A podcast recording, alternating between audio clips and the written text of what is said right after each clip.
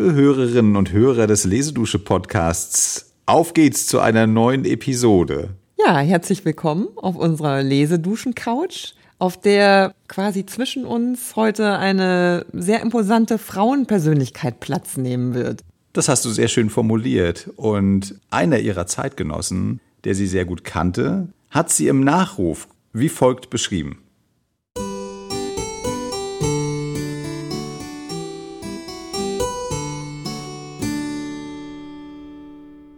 Madame hatte in jeder Hinsicht mehr die Natur eines Mannes als einer Frau. Sie war stark, mutig, durch und durch deutsch, freimütig, gerade, offen, gut und wohltätig, vornehm und groß in ihren Manieren, kleinlich im Anspruch auf die ihr zukommenden Rechte. Sie war scheu, schloss sich immer ab, um zu schreiben, oder war mit ihren Damen allein. Hart, grob und leicht gegen jemand eingenommen, war sie wegen ihrer Bemerkungen, die sie sich manchmal über Personen erlaubte, gefürchtet. Ihr Geist war ohne gefällige Beweglichkeit, obwohl sie Verstand hatte. Und sie hatte die Züge und die Plumpheit eines Portiers.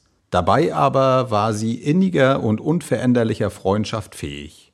Der Herzog von Orléans liebte und ehrte sie sehr. Er verließ sie während ihrer Krankheit nicht und hat sich immer ehrerbietig gegen sie erwiesen, wenn er ihr auch keinen Einfluss gestattete. Er war über ihren Tod tief betrübt. Ich war am Tage danach mehrere Stunden allein mit ihm in Versailles und sah ihn bitterlich weinen.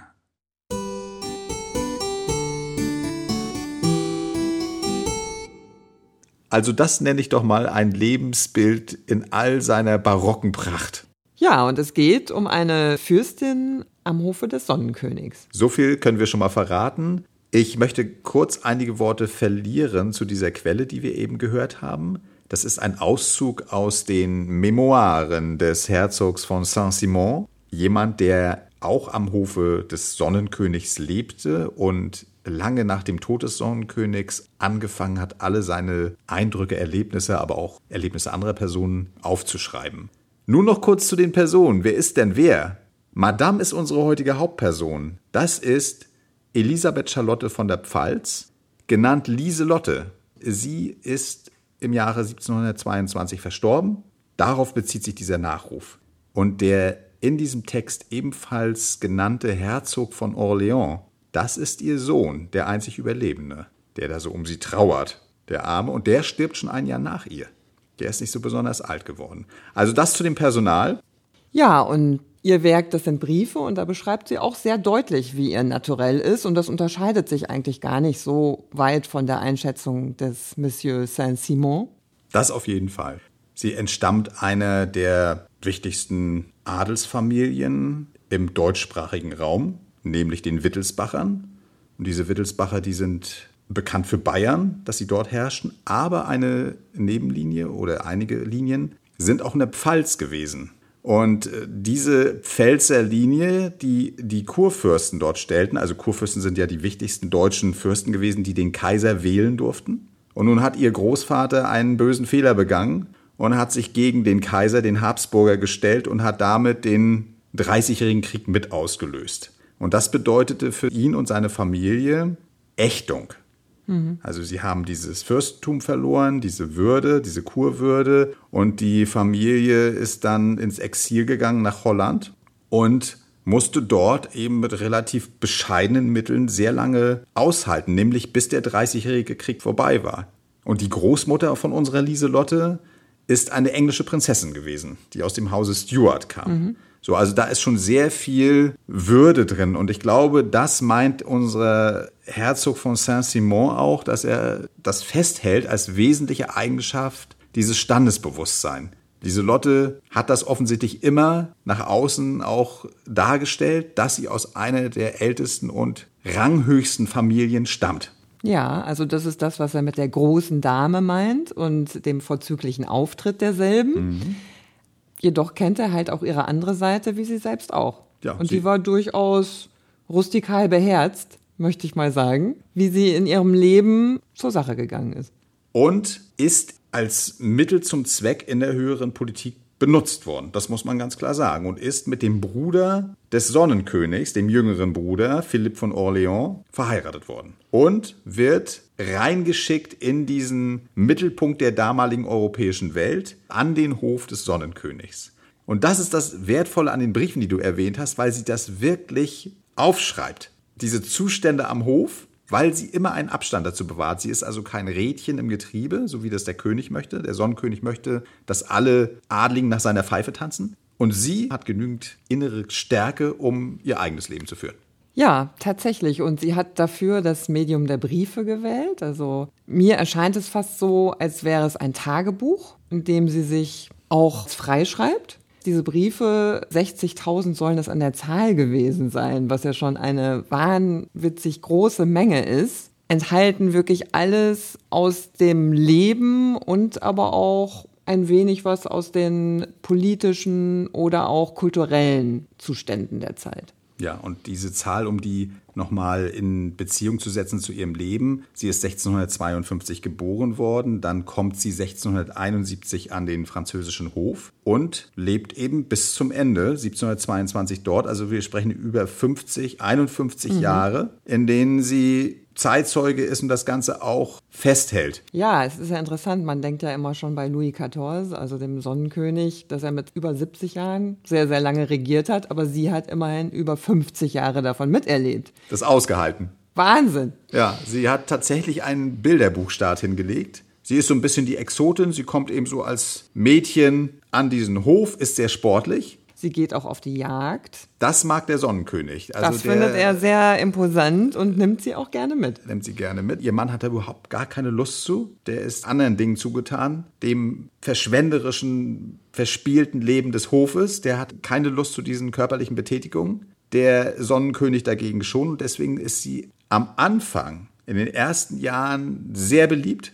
Und der Sonnenkönig hilft ihr auch, da überhaupt hineinzufinden, in dieses ganze Regelwerk. Ja, und dadurch, dass er sie auch schätzt, ist sie natürlich auch am Hofe, denke ich, sehr schnell angesehen, aber auch, weil sie so ihre eigenen Brauchtümer einführt am Hofe, die die Damen, die sich dort schon eigentlich für die Crème de la Crème gehalten haben, zum Teil doch irgendwie so niedlich oder auch interessant finden, dass sie sie imitieren.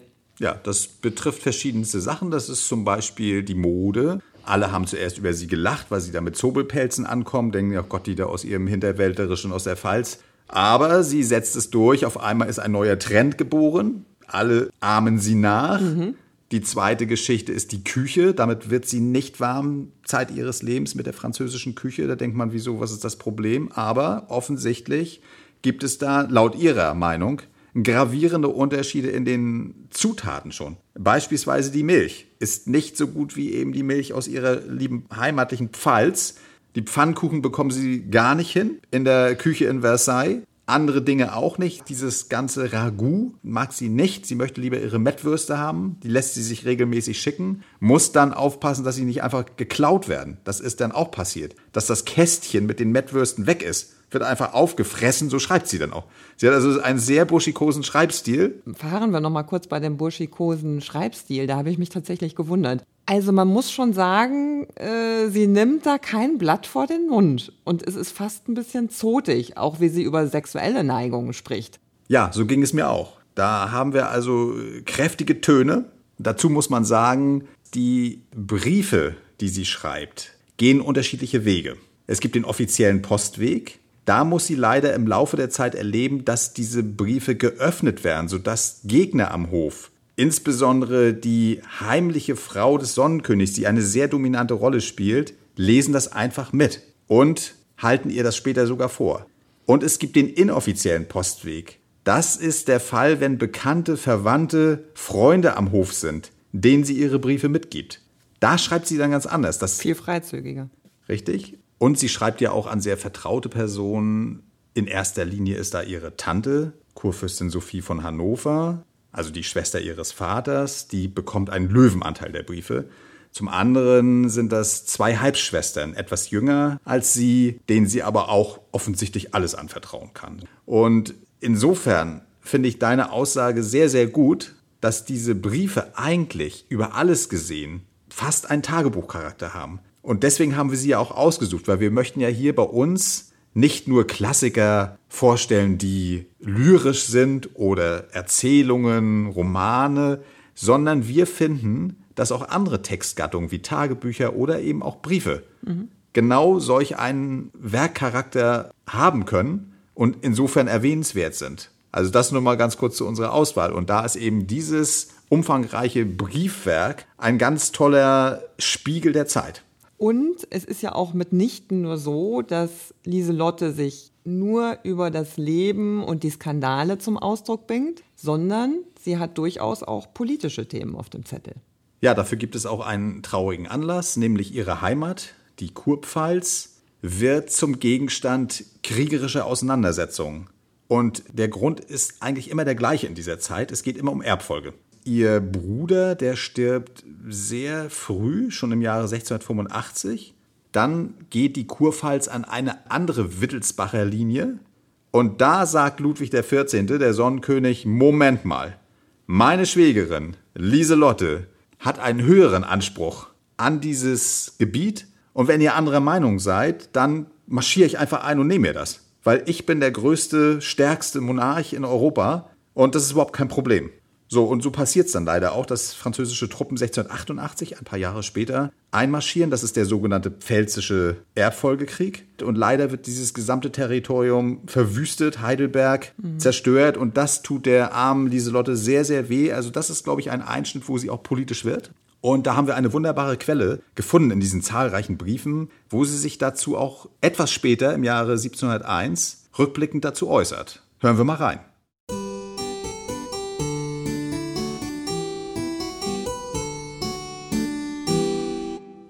Es mir all mein Leben leid gewesen, ein Weibsmensch zu sein.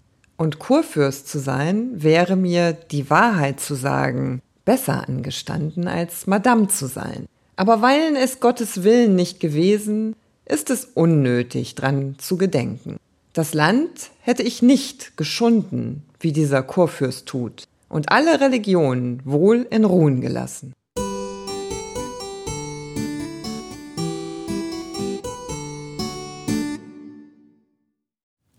Da kommt ja sehr klar zum Ausdruck, dass sie sich in der Lage gesehen hätte, zu regieren. Richtig, das ist also schon eine, im modernen Sinne würde man sagen, Geschlechterrolle wird dort ganz klar erkannt. Ja. Dass sie da ein wenig mit hadert, dass das Schicksal sie eben zur Frau gemacht hat mhm. und dass sie damit automatisch ausgeschlossen ist von so einem Amt, das sie bewältigt hätte.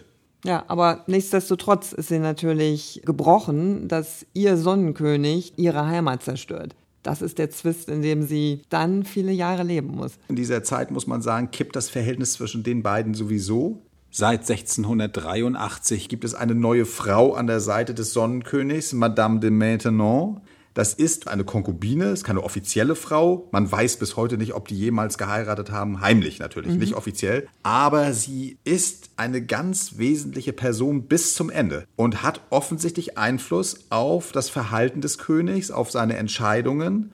Und das finde ich so interessant. Unsere Lieselotte, bewusst oder unbewusst, behält ihre Konturen, ihre Unabhängigkeit, Sie hat auch nie Angst um sich selbst, sondern allenfalls um die Kinder, dass sie eben unter schlechten Einfluss geraten, dass sie zu früh verdorben werden von diesem Hof. Und da spielt ihr Mann, den haben wir ja noch nicht so richtig beschrieben, eine große Rolle, weil der so ein Prototyp ist des Wüstlings, würde man heute sagen. Indem er all diese negativen Eigenschaften dieses Hoflebens, Spielsucht, Verschwendung, Günstlinge, Verantwortungslosigkeit All diese Eigenschaften erfüllt er. Er ist immer gedeckt durch seinen Bruder, den König. Er weiß, er kann sich sehr viel erlauben in diesem ganzen Zirkus. Und seine Frau existiert für ihn eigentlich gar nicht mehr. Verlässt er und malträtiert er sogar noch. Ja. Da wird sie erst regelrecht isoliert. Also erst durch ihren Mann und seine Gefährten, ja. sagen wir es mal so. Und dann später auch noch durch Madame Bennon. Aber sie selbst versucht nicht, irgendwem zu schmeicheln. Also das, was ja viele Memoiren auch immer gerne tun, und das war ja die große Zeit der Memoiren, da wurde ja auch bewusst in bestimmte Richtungen geschrieben. Das ist nun etwas, was man bei ihr absolut nicht findet. Hatte sie auch nicht im Sinn. Sie wollte das gar nicht veröffentlichen. Also sie hat die Briefe, die sie erhalten hat, auch sofort verbrannt zum Beispiel, hat eigentlich auch erwartet, dass das mit ihren Briefen passiert. Und irgendwo habe ich das so nett gelesen, hat jemand gesagt, heute hätte sie wahrscheinlich viel telefoniert. Also es ist für sie wirklich auch ein Sprachrohr, um sich selbst zu erleichtern und zu vergewissern über ihr Leben. Ja. Und die Geschichte gibt ihr am Ende recht und schenkt ihr einen späten Triumph. Nämlich, dass sie nicht nur diese beiden Bösewichter, also ihren Mann und auch die Madame de Maintenon überlebt. Das ist das eine, sondern dass sie auch ihren bis zum Ende doch sehr geschätzten Schwager, den Sonnenkönig, überlebt. Und jetzt kommt der Clou, dass dieser nämlich in seinem Testament festgelegt hat, dass sein Neffe, also der Sohn der Lieselotte, der Vorsitzende des Regentschaftsrates für den noch sehr, sehr jungen Ludwig XV. wird. So, und auf einmal ist sie im Grunde genommen an der Spitze dieser Pyramide, kann alles bestimmen, mischt sich da nicht groß ein, der Sohn lässt das auch nicht zu, aber es ist natürlich ein Triumph. Ja. Und sie schreibt da ja noch sehr, sehr viele Briefe, sie kann das ein paar Jahre noch genießen, diesen Status. Und das i-Tüpfelchen ist, dass dann einer ihrer Nachkommen wird tatsächlich französischer König. Das ist Louis Philippe, der Bürgerkönig, der 1830 bis 1848 herrschte. Und ich finde das schon interessant, dass nun gerade der, der so als fortschrittlicher Bourbone galt, von ihr abstammt. Ja, das ist doch mal eine gelungene Hinterlassenschaft, würde ich sagen. Und das ist ein schöner Übergang zu unserer abschließenden Quelle, die wir euch noch am Ende unseres Gespräches präsentieren möchten. Das ist nämlich so ein typischer Tagesablauf. Den hat sie im Jahre 1721, also zu Zeiten ihres größten Triumphes, kurz vor ihrem Tod, in einem ihrer Briefe an ihre Halbschwester Luise geschildert, damit die mal in der Lage ist, sich vorstellen zu können, wie sieht ein Tag der Lieselotte am Hof aus. Das haben wir für euch eingelesen. Insofern begleiten wir jetzt unsere Lieselotte an einem ihrer typischen Tage. Vom Lever bis zu den weiteren Tätigkeiten eines solchen schönen, von vielen Dingen erfüllten Tages. Viel Spaß und bis bald. Tschüss.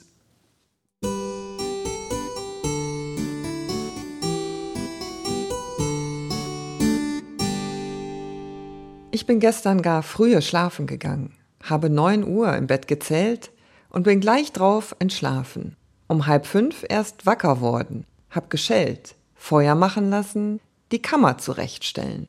Unterdessen hab ich mein Morgengebet verricht, nach halb sechs bin ich aufgestanden, habe mich angezogen, ein paar gute Strümpfe angetan, einen tuchenen Unterrock und überdies alles einen langen, guten, wattenen Nachtsrock, welchen ich mit einem großen, breiten Gürtel festmache. Wie das geschehen, lasse ich zwei Lichter anzünden und setze mich an meine Tafel. Da wisst ihr nun, liebe Luise, meine Morgenarbeit wie ich selber. Ich schreibe bis halb elf, dann lasse ich mein Honigwasser bringen, wasche mich so sauber als ich kann, reibe meine schmerzhaften Knie und Schenkel mit Eau vulnéraire, so mir mein Doktor geraten, ein, schell hernach, lass alle meine Kammerweiber kommen, setze mich an meine Toilette, wo alle Leute, Manns- und Weibspersonen hereinkommen, unterdessen, dass man mich kämmt und koiffiert. Wenn ich koiffiert bin, gehen alle Mannsleute außer mein Doktor und Balbierer und Apotheker hinaus. Ich ziehe Schuhe, Strümpf und Unterhosen an, wasche die Hände. In der Zeit kommen meine Damen, mich zu bedienen, geben mir die Hände zu waschen und das Hemd. Alsdann geht alles Doktorgeschirr fort und kommt mein Schneider herein mit meinem Kleid. Das ziehe ich gleich an, sobald ich mein Hemd angetan. Wenn ich wieder geschnürt bin, kommen alle Mannsleute wieder herein. Denn mein Manteau ist so gemacht, dass wenn ich geschnürt bin, so bin ich ganz fertig. Denn alle meine Unterrück seid mit Nesteln an mein Leibstück gebunden. Das finde ich sehr gemächlich. Nachdem ich ganz angezogen, welches gewöhnlich um dreiviertel auf zwölf ist, gehe ich in die Kapelle. Die Mess währt aufs längst anderthalb Viertelstund. Gleich hernach kommt Junker Wendt als erster Haushofmeister und ruft mich zur Tafel. Unser Essen währt eine gute Stund. Mein Sohn speist gar selten zu Mittag, denn er kann nicht mit seinem Kopf arbeiten, wenn er gessen und trunken hat. Nachdem gegen drei fahre ich aus, tue meine Visiten zu den Prinzessinnen vom Geblüt oder zu unserer Herzogin von Hannover. Hernach fahre ich wieder ins Palais Royal. Mittwochs gehe ich in die französische und samstags in die italienische Komödie. Wenn die zu end, gehe ich wieder in die Kutsch und fahre wieder her und dann zu Bett, sagt jene Braut. Donnerstags und sonntags, ehe man in die Kirche geht, fahre ich im Garten spazieren in dieser Zeit. Und im Sommer nach der Kirche. Freitag und Dienstag gehe ich gar nicht aus, habe die zwei Tage zu viel in England und Lothringen zu schreiben. Sonntag, Mittwoch und Samstag lese ich morgens in der Bibel. Da wisst ihr nun, liebe Luise, unser ganzes Leben, als wenn ihr hier bei uns wäret. Lesedusche. Entdecke die wohltuende Wirkung des Lauschens.